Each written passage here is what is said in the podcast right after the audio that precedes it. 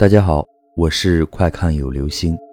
今天的故事叫做《消失的尸体》。有一天，因为觉得妹妹哭声非常的吵闹，所以把她杀了，然后丢到屋外的井里。第二天再去看的时候，尸体却消失了。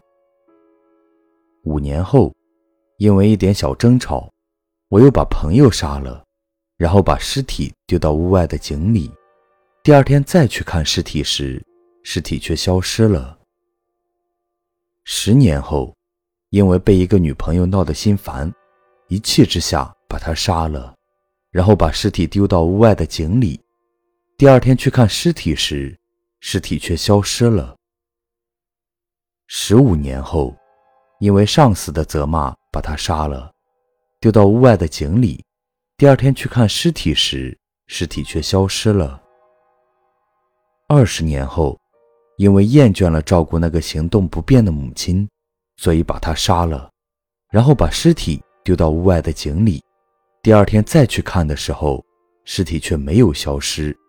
第三天、第四天之后的每一天都去看，尸体再也没有消失。好了。这就是今天的故事，消失的尸体。